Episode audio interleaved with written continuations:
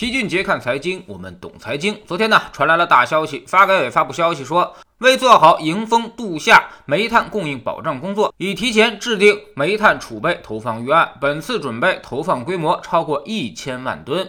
主要呢分布在全国各地的几十个储煤基地和有关港口，能够根据需要随时投放到市场当中。消息一出，动力煤期货主力合约马上跳水，昨天呢最多下跌了百分之三点七五，但是今天它又涨回来了。今年的煤价呢，一直是大家一块心头病。搞生产、搞电力的都知道，今年的煤炭呢，从六百多一下涨到了九百多，涨幅接近百分之五十。这么大的价格上涨幅度，让中游的制造业企业可谓是苦不堪言。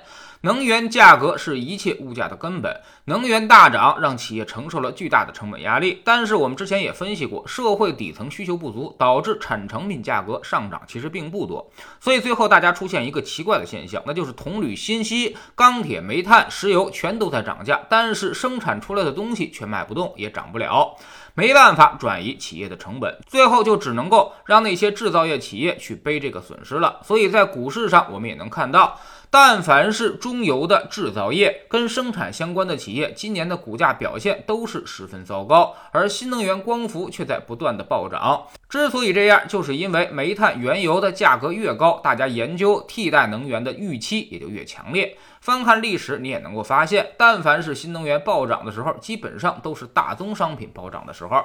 比如历史上最明显的2007年、2010年和2016年，而表现最差的就是2015年和2018年。这两年呢，新能源最大回撤都超过了百分之四十。所以从这个意义上来说，新能源其实也要划入到强周期的类别当中。那么问题来了，周期会怎么运转呢？发改委的抛储行为能不能抑制疯狂的煤炭价格呢？首先，短期来看，抛储行为并不能扭转市场上的这种预期。正如我们看到的期货价格一样，跌下去一下，马上就涨回来了，证明市场现在预期仍然十分强烈，大家都不愿意相信煤炭价格能掉下来，所以只要是有供应，就会去抢。在这样的预期环境之下，政策并不能改变市场价格的运转方向。所以我们也看到，前面发改委四次抛。储其实效果都并不太大，这次也一样，短期不会改变煤炭价格的运行趋势。其次呢，从中期来看，周期已经见顶，最为敏感的最强周期金属。铜的价格已经开始回落，说明生产需求已经开始大幅降低。那么未来必然会出现需求收缩。从这个意义上来说，煤炭价格已经进入了高位震荡区间。虽然短期有强预期支撑，但中期拐点也即将出现。在知识星球秦杰的粉丝群里面，老齐就已经分析过，在今年的第三季度之内，大宗商品价格会陆续的出现拐点，持续的抛储也会加速这个拐点的出现。第三呢，就是长期来看，煤炭也好，原油也罢，世界的能源结构都在发生着重大的转变。再想出一次十几年前那样的盛况，估计是很难了。也就是说，煤老板成为天下巨富阶层的这个故事早就结束了。未来煤炭只会出现脉冲式的行情，不可能持续式的暴涨了。之所以这样，就是因为周期。十年前是康波周期、朱格拉周期共振，所以才出现了一波长波向上的大周期。后来呢，康波周期向下了。朱格拉周期再怎么反应，也不可能维持很长一段时间了。等到下一波康波向上，那么估计还得等上个二十来年。第四呢，就是新能源替代作用在逐渐显现，但是情绪强度恐怕并不一样。什么意思？也就是说，煤炭价格和石油价格高起的时候，大家对于新能源和光伏更加迫切一些。但等它们价格回落之后，大家就没那么看好了。比如二零一五年，为啥新能源表现那么差？就是因为当时的煤炭价格已经跌到了二百七十八，油价呢也从一百跌到了五十美元，烧煤烧油都如此便宜了，谁还有心思去研究什么新能源呀？综合来看，现在老齐要特别提醒大家，大宗商品已经见顶，最近呢也已经出现了高位震荡的行情，这时候再冲进去就要小心被套了。这种东西周期波动是很大的，一旦你被套，轻则腰斩，重则百分之八十，大家千万千万要小心。还有市场上最热的那些新能源和光伏板块，大家最近强烈看好它们，就是因为能源价格太贵。等到了下半年，那么能源价格大幅回落之后，这些东西就会突然不香了。未来出现大幅度的趋势性的调整可能性是非常非常大的。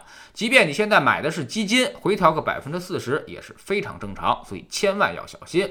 任何行业投资都是有它的特性的，也有它最适合的场景和条件，我们称之为叫做周期。周期这个东西呢，就是顺之者昌，逆之者亡。千万别觉得我赶上了新能源，就是因为老子天生的英明神武，您那只是恰巧的碰到了周期而已。等周期一过，必然是一地鸡毛，千万小心，不要去贪婪那个最后一个铜板。投资就跟开车一样，永远把安全留给自己，把危险让给别人。切记切记，不要等跌下来再问我怎么办，那时候我也不知道该怎么办了。在知识星球秦杰的粉丝群里边，我们每周都在分析周期。老齐的投资哲学就是从上到下，先看宏观，再找出适合这个宏观条件下的行业，然后呢，再寻找相应的投资产品。这么做呢是比较省力，也更加安全的，不会犯一些原则性的错误。从当年的创业板、猪周期、有色、黄金、原油，都是这个思路找出来的。所以，我们总说投资没风险，没文化才有风险。我们不但会给你结论，还会告诉你这些分析的原因和逻辑，让你以后自己可以学会去做分析。在知识星球老七的读书圈里，我们正在讲投资策略实战分析。昨天我们说到了市盈率策略。和企业价值倍数策略，这也是机构投资者们最喜欢选用的一套基本面策略。通过这两个策略选出的股票组合，将同时获得高收益和低风险的特征。每天十分钟语音，一年为您带来五十本财经类书籍的精读和精讲。喜马拉雅的小伙伴可以在 APP 顶部搜索栏直接搜索“七俊杰的投资书友会”，老齐每天的市场策略和组合配置以及讲过的书都在这里面。读万卷书，行万里路，让自己获得提升的同时，也可以源源不断的产生投资收益。欢迎过来体验一下，给自己一个改变人生的机会。